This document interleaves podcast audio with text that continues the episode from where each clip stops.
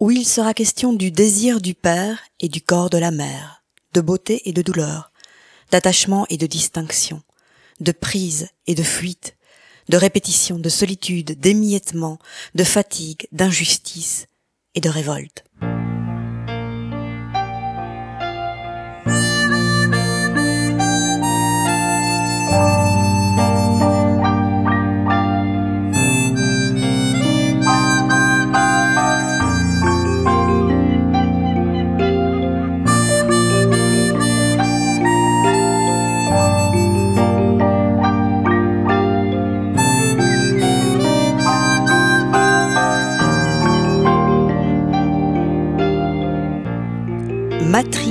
Miroir et modèle. Assigné à domicile. Comme il y avait cette histoire particulière que c'était lui qui voulait un enfant, que moi finalement en fait à un moment donné j'ai dit ok j'arrête la pilule. Finalement on se met à attendre quoi le, jour où ça va arriver puis c'est pas arrivé non plus très tard et puis Finalement, en fait, j'étais contente même euh, d'être enceinte. Le récit de Claire. Mais euh, ça suffisait pas, quoi. Fallait quand même rajouter un peu de lumière. Et assez vite, on s'est rendu compte que c'était quand même Pierre Nicolas qui continuait à, porter l'enfant. Euh, porter ce que ça allait être la parentalité, porter l'annonce joyeuse, porter tout ça. Enfin, en fait, euh, c'était quand même moi qui me levais tous les matins avec les symptômes hein, de la maternité. Et donc, euh, je trouvais que déjà là, c'était pas bien parti. Donc, très vite, on s'est dit, il faut qu'on se fasse aider. Et comme souvent dans notre relation, on a fait appel, quoi. Et on a fait appel à une sage-femme qui était fantastique, euh, qui est toujours fantastique, mais qui n'exerce plus parce que, euh, ben euh, oui, voilà, moi j'avais besoin de porter cet enfant vraiment, et pas que d'en assumer les symptômes, euh, le corps qui change, tout ça, c'était pas, pas vraiment ça pour moi le, le problème, quoi. Le problème, c'était vraiment plus concrètement comment on fait pour, pour, pour devenir mère, quoi.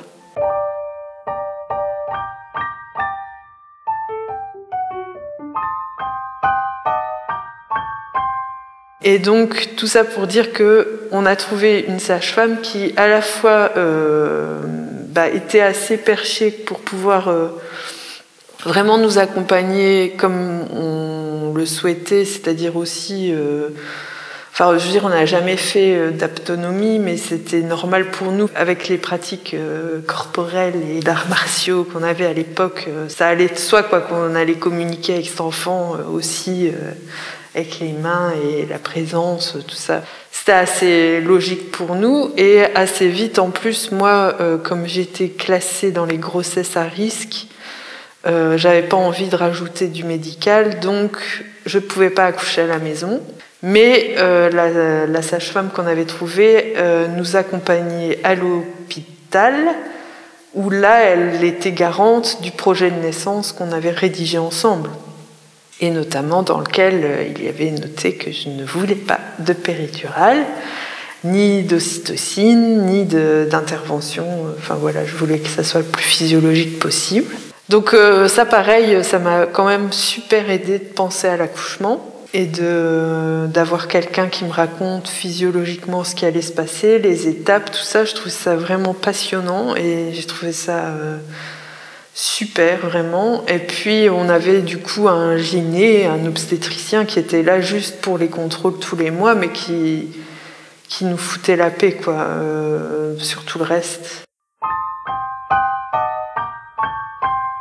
Ça c'était important aussi pour moi qu'après cette histoire aussi de grossesse, de maternité, tout ça, enfin qu'à ce moment-là quand même, je pouvais quand même au moins incarner l'accouchement, c'était déjà ça. Et, euh, et, pour le coup, je crois que je l'ai vraiment euh, vécu à fond et que ça s'est super bien passé et que c'était très fort, très beau. Et euh, il y a eu une douleur enfin, qui, est, ouais, qui est innommable. Et moi, en plus, du coup, j'ai vraiment pu ressentir ça et sentir le passage parce que ça, c'était important pour moi qu'après tout, tout ça, euh, au moins à ce moment-là, j'ai un minimum de conscience, puisque euh, le passage aussi de l'enfant, enfin du, bassin jusqu'à la sortie, là, ben, on a vraiment pu, avec la sage-femme, voir toutes les étapes et moi j'ai pu vraiment tout ressentir vraiment bien. Vraiment, vraiment bien. En plus, donc je n'ai pas perdu les os et mon enfant est né coiffé. Donc il est né avec la poche d'eau sur la tête. Donc ce qui fait qu'il euh, avait en plus une petite barrière naturelle euh, au moment de la sortie, c'est assez rare. Et euh, ce qui fait que ouais, j'en ai bien chié, quoi, parce que ça tape sur ton périnée sans que ça s'ouvre. Donc c'était bien costaud. Et, et heureusement que j'avais une sage-femme qui a pu un petit peu me guider euh, pour que ça se passe bien. Mais voilà, par exemple, j'ai été prendre mon enfant et je l'ai sorti. Euh, et là, vraiment, je ne sais pas ce qui fait que euh, là, pour le coup, il y a quand même eu quelque chose d'un petit peu instinctif qui était d'aller au moment où il a passé la tête, je suis allée le prendre quoi, et je l'ai ramené sur moi. Là, j'ai pas agi, donc il y a eu aussi cette petite part de quand même gros gros lâcher prise euh, qui est peu courant dans ma vie et qui était quand même très fort. Si ça s'était pas bien passé à l'accouchement, je pense que j'aurais fait partie vraiment des femmes qui partent en yoku, vraiment très fort.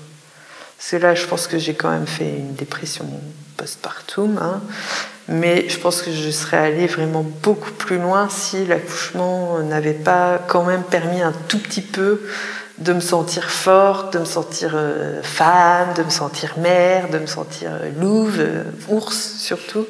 Parce que j'ai gueulé comme. moi j'avais la voix complètement défoncée, j'ai pas pu parler pendant deux jours après, tellement j'avais hurlé.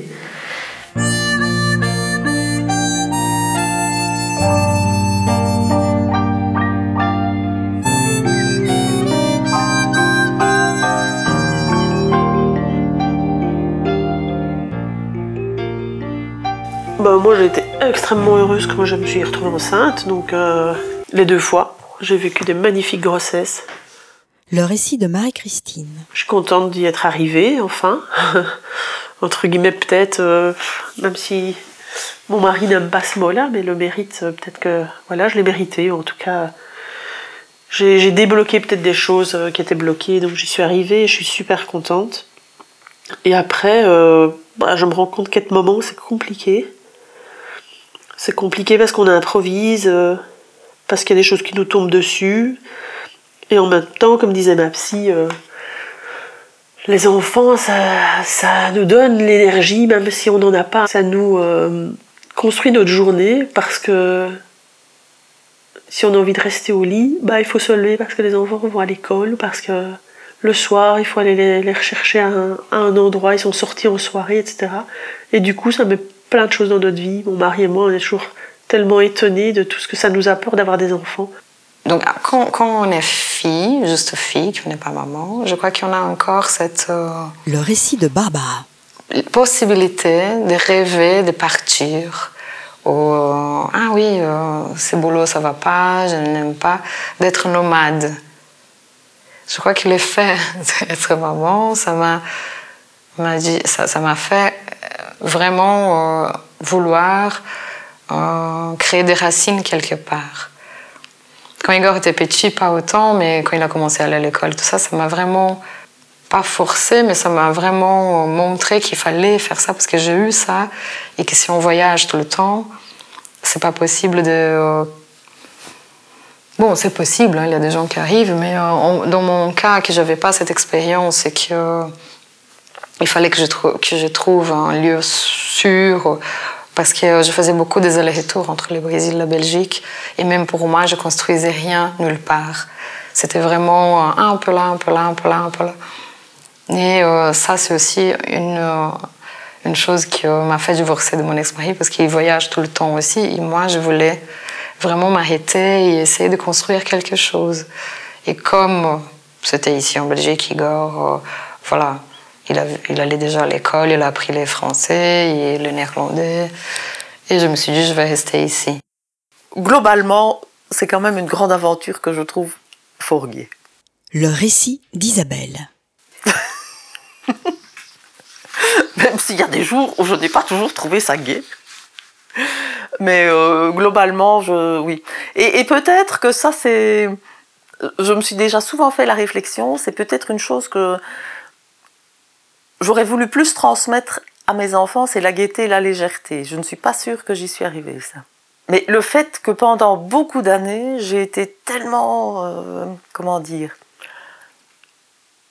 enfermée, oui, je crois que le mot est né, oui, enfermée par, euh, par les obligations du quotidien. Donc, c'est-à-dire euh, le métro boulot dodo, plus les activités des enfants, plus toutes les tâches ménagères.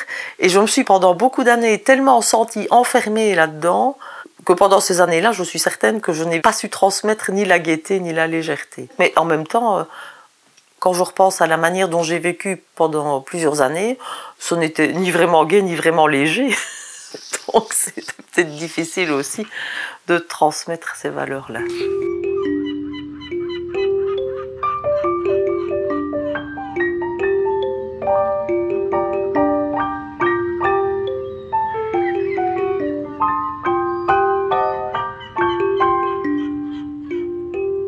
Les débuts ont été vraiment chaotiques, donc euh, euh, j'ai ressenti de l'amour quand même. hein. Ça, c'est pas quelque chose que j'ai pas ressenti ou que j'aurais envie de taire ou je m'en fous, euh, je pourrais le dire hein, si je l'avais pas aimé. Mais il n'y avait pas non plus du regret. hein. je veux dire, c'est fait, c'est fait. Enfin, j'ai quand même un peu ce tempérament-là de pas regretter.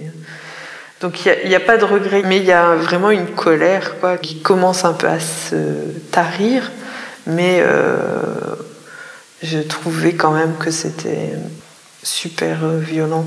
Mais euh, ma deuxième maternité a été plus, plus douce du point de vue de, vraiment la maternité. Après, le contexte qu'il y avait autour était encore de pire en pire. Par exemple, mon travail où ça n'allait pas déjà très bien, euh, enfin, suffit. euh. Et à un moment donné aussi, on pouvait pas tout mettre sur le dos du fait que j'étais une nouvelle jeune maman euh, larguée, quoi. Non.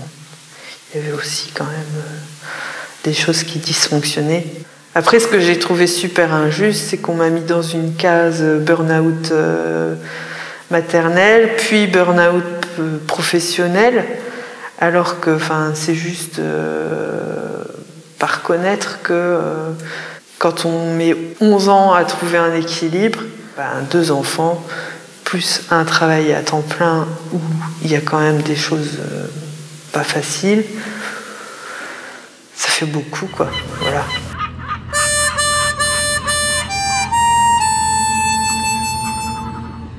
On m'avait pourtant expliqué, hein, c'est vrai, le, le nourrisson, il est même encore une fois sorti de toi, il n'a pas encore ses contours, donc il ne sait pas encore euh, qu'il est distinct de toi. Et c'est pas que des trucs euh, branlos, euh, enfin, c'est vrai, quoi. Il y a une étape de développement encore en plus avant qu'il soit euh, réellement distinct. Et c'est cette fameuse étape de la séparation vers 8-9 mois. Mais moi, là, les 8-9 premiers mois, je l'ai senti, je pense, vraiment à chaque instant, quoi. Donc c'était euh, super, euh, ça c'était vraiment l'enfer pour moi. Non, les étapes du développement de l'enfant, euh, le, tout ça, ça me passait très loin au-dessus de la tête. Je ne voyais que le côté interdépendant et, et ça me rendait profondément en colère. Pas triste, mais vraiment en colère. Parce que, assignation de genre, quoi, là pour le coup. euh, Pierre Nicolas, du coup, quand vraiment ça n'allait pas, il me disait Bah écoute, euh, je vais donner le biberon. Et moi, je prenais ça comme une attaque au seul truc que je faisais correctement, tu vois. Donc tout était, de toute façon, tout était faussé, biaisé, voilà. Et quand je le disais, évidemment, euh, l'incompréhension totale de tout le monde. Personne n'a compris. C'était qu'il y avait quand même quelque chose d'un peu du genre. euh, c'est quand même un peu un petit miracle euh, que tu un enfant, euh, en plus naturellement. En plus, t'as pas fait de fausse couche. En plus, t'as pas avorté avant. Et malgré tout, tu t'en plains, quoi. il y avait quand même un peu ça autour de moi. Très fort même. Pierre Nicolas, il voulait pas voir ça. Lui, il voulait voir tout ce qui était positif. Mais lui, il dormait 10 heures par nuit. Donc, euh, donc euh, je pense qu'avec 10 heures de sommeil de suite, tu peux voir le positif. Mais sans ça, tu peux pas. J'ai toujours beaucoup de mal avec euh, le côté répétitif.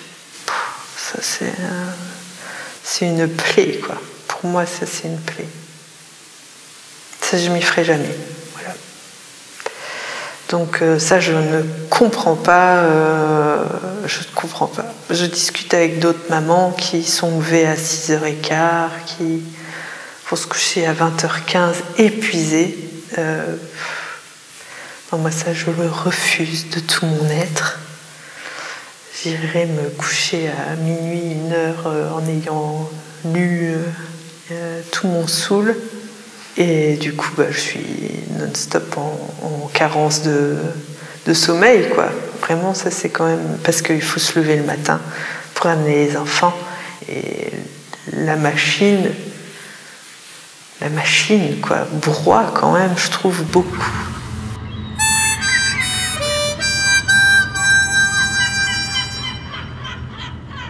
Tu peux pas ne pas euh, établir un lien plus fort. Tu ne peux pas euh, ne pas être en connexion totale tu ne peux pas euh, ne pas transmettre quoi que ce soit. Et donc ça repose aussi sur toi, ce que tu es et tout ça. Et moi, j'ai jamais voulu être un modèle pour qui que ce soit. Je déteste ça. Enfin, je passe mon temps à les détruire et à, et à les confier. Donc c'est pas pour en être un pour qui que ce soit d'autre que, que pour moi-même, quoi. Donc euh, ça, je trouve que c'est très, très dur parce que du coup, tu des enfants qui ne peuvent pas euh, saisir. Et quand, en tout cas dans le très, la très petite enfance, ils ont besoin. Euh, ils ont besoin, vraiment. Enfin, il n'y a pas le choix. Et ils n'ont pas le choix que de pouvoir te saisir à toute heure du jour et de la nuit et de vérifier que, ah oui, tu es bien là, quoi. Sauf que quand toi, bah, tu passes ta vie à déconstruire, à éviter, à, ou, enfin, à être dans le taoïsme, ça, ça, va clairement pas avec ça, quoi. Alors, euh, d'habitude, c'est le père, quoi, qui peut se permettre d'être comme ça, fuyant, euh, toujours quand même encore en réflexion sur le monde et te dire, non, en fait, c'est euh, là-bas qu'il faut aller vivre. Mais quand tu es les deux comme ça, pas un cadeau que tu fais à l'enfant, quoi. Voilà. Donc, c'est pour ça que je, continue à penser que, que la non-maternité me, serait bien allée aussi, quoi. Avec euh, des enfants qui seraient rentrés dans ma vie et, en sortir. Euh, et voilà, avec des liens forts à, l'enfance et aux enfants, mais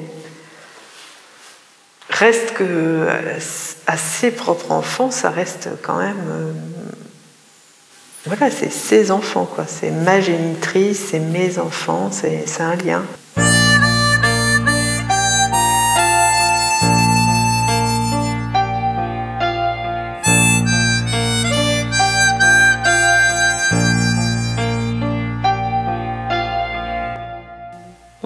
C'est vrai que je, me sens angoissée et aussi parce qu'avant, quand il était petit, donc j'avais pas vraiment un travail fixe je devais vraiment faire des animations, demander à mon père. C'était vraiment dur, dur, dur.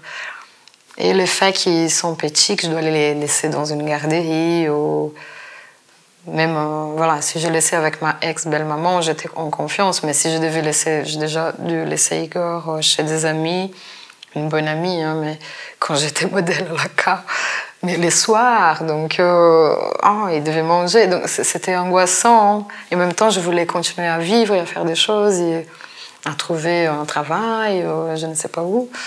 Bah, de tout ce qui a été vécu là, qui sont des choses vraiment euh, fort difficiles. Le récit d'Angélique.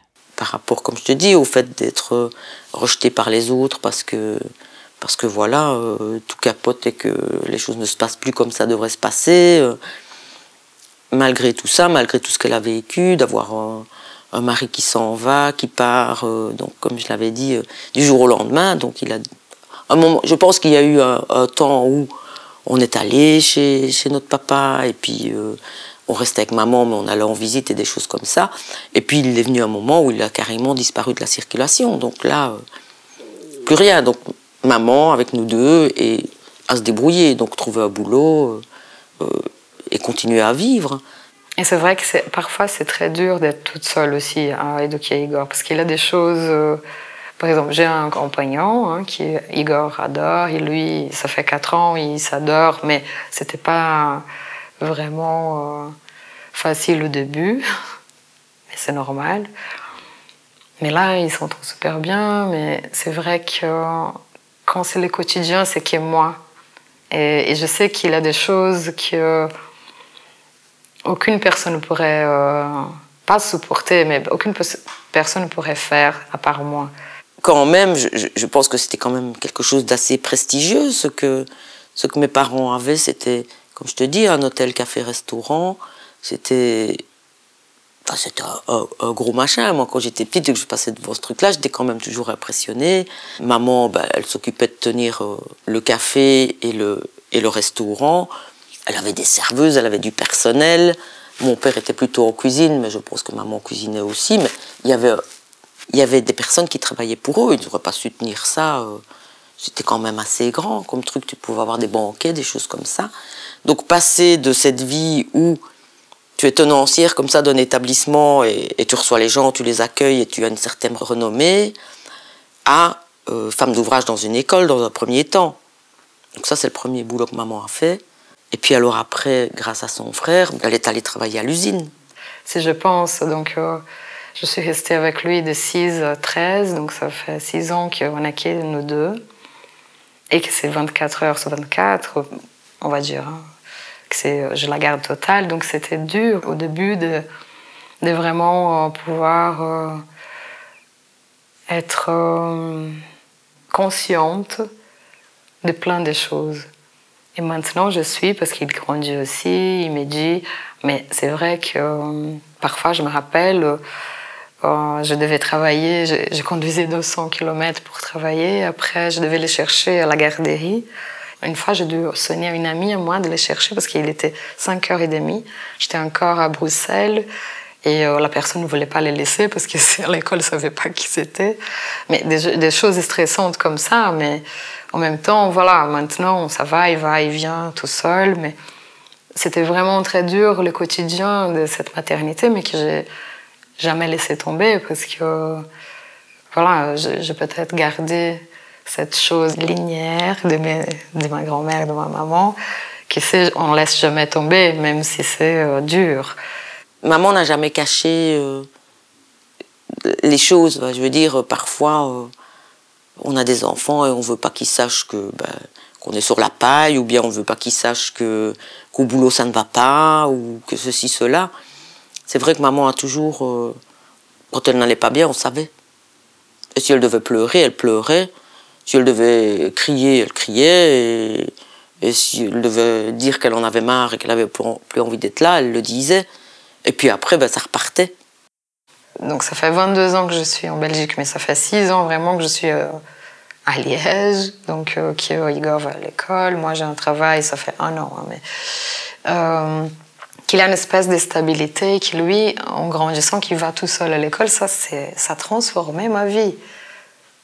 Vraiment, c'est horrible de dire, mais c'est, le moment de prendre un café toute seule que je puisse euh, réfléchir à, des choses. Qu'est-ce que je pourrais faire de, de ces portraits Donc, Et c'est pour ça que je trouve que les temps, c'est euh, la différence entre les, les hommes, les femmes mamans et les hommes maman.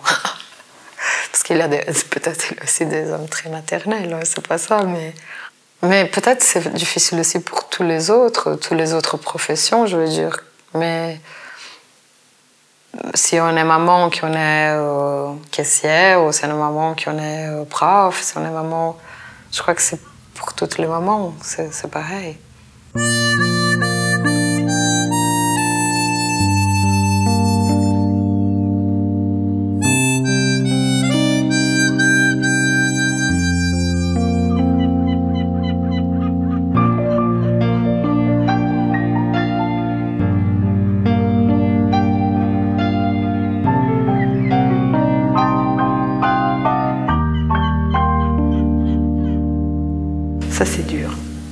C'est dur. C'est-à-dire que pour moi, c'est ça qui a posé problème au début. Voilà. Maintenant, j'ai compris que il faut pouvoir saisir un minimum euh, ses parents.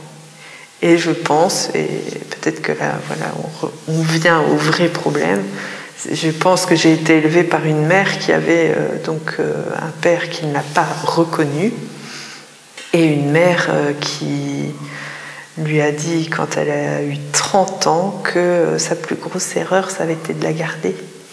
Donc euh, voilà, moi j'ai eu, une maman qui a eu euh, vraiment euh, le pire, le pire quoi, la non reconnaissance du père et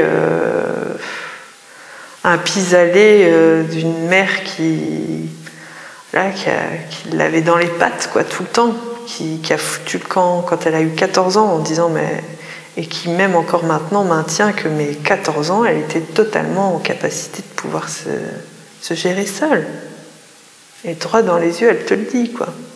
Donc euh, voilà, le, vrai problème, il est là. Moi, j'ai hérité de ça, quoi. J'ai hérité de ça, d'une mère qui a euh, malgré tout voulu construire là-dessus euh, et, qui a construit comme elle pouvait, mais qui disparaît quand elle veut, qui est complètement insaisissable.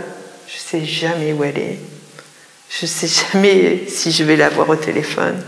Je sais jamais dans quel état émotionnel elle va être. Et quand moi j'ai eu un enfant, j'ai voulu aussi, euh, peut-être à ce moment-là, que ma mère vienne et qu'elle accepte la place qu'on allait lui proposer, qui était celle de me soutenir dans ma maternité et dans notre parentalité. Et elle a foutu le bordel. C'est-à-dire qu'elle n'a pas simplement dit non, je veux pas, elle a foutu le bordel.